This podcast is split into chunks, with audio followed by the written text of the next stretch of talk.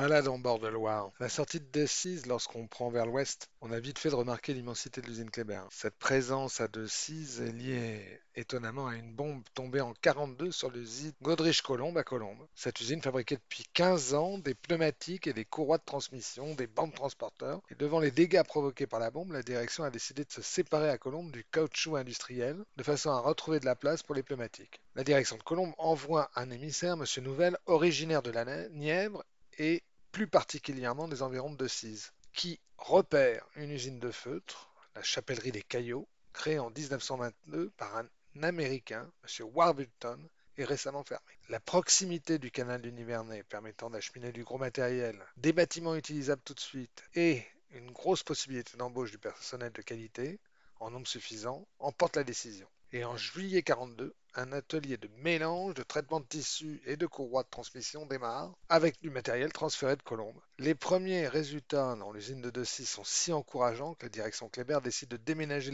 l'atelier des tuyaux de grande longueur, appelé tuyaux sans plomb. 44. Un bâtiment est construit et le matériel acheminé. La fabrication démarre. À ce moment, l'effectif de l'usine de Dessy est de 300 personnes. En 48, un changement important intervient. La direction générale passe en majorité dans les mains d'un autre groupe français et la société prend le nom de Kléber Colombe. Pourquoi Kléber Colombe Parce que le nouveau siège est à Paris, avenue Kléber, et l'usine principale à Colombe. Donc la nouvelle direction de Kléber décide d'activer le déménagement des produits industriels de Colombe à Decize. On crée même une direction technique à Decize dotée de moyens d'essai de laboratoire. De 49 à 58, les effectifs de l'usine passent de 300 à 700 personnes. En 1950, Maurice Herzog, vainqueur de l'Annapurna et ingénieur Kléber, réside chez le directeur M. Boyer et Saint-Léger nomme Annapurna l'un de ses quartiers. En 71, le groupe Michelin prend le contrôle du groupe Kléber-Colombe. Ça y est, on a 2380 salariés, dont 550 femmes à Dessy. La production s'élève à plus de 14 000 tonnes de produits finis, des tuyaux, des courroies, des radiateurs et des objets moulés. Les perspectives d'évolution des fabrications permettent d'envisager l'avenir à long terme avec optimisme, dit le journal du Centre. La fin est moins. En 2008, Michel AVS devient Envis France, puis en 2011, Anne GmbH, une société allemande, reprend le groupe Envis, puis Toker Huber devient propriétaire du groupe Envis dès 2011, et en 2017, Envis Industrie France est renommé Soumirico, c'est le nom actuel de l'usine.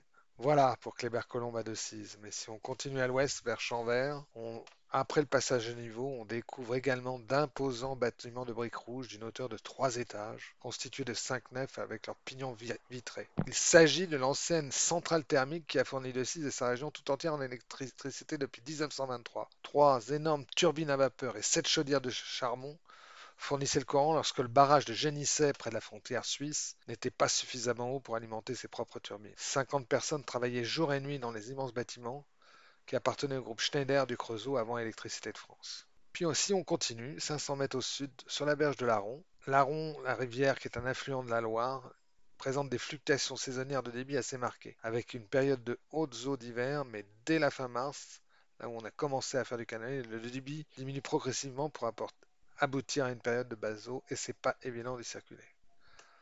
Ce qui est extraordinaire dans, dans l'Aron, c'est qu'on peut observer des pleins d'oiseaux, des héros cendrés, des moines effriqués, des courlis cendrés, des hubes des pics grièges grises, des sonneurs à ventre jaune, des alites accoucheurs, des ortétroums bruns, des agrillons mignons, des bombiliums,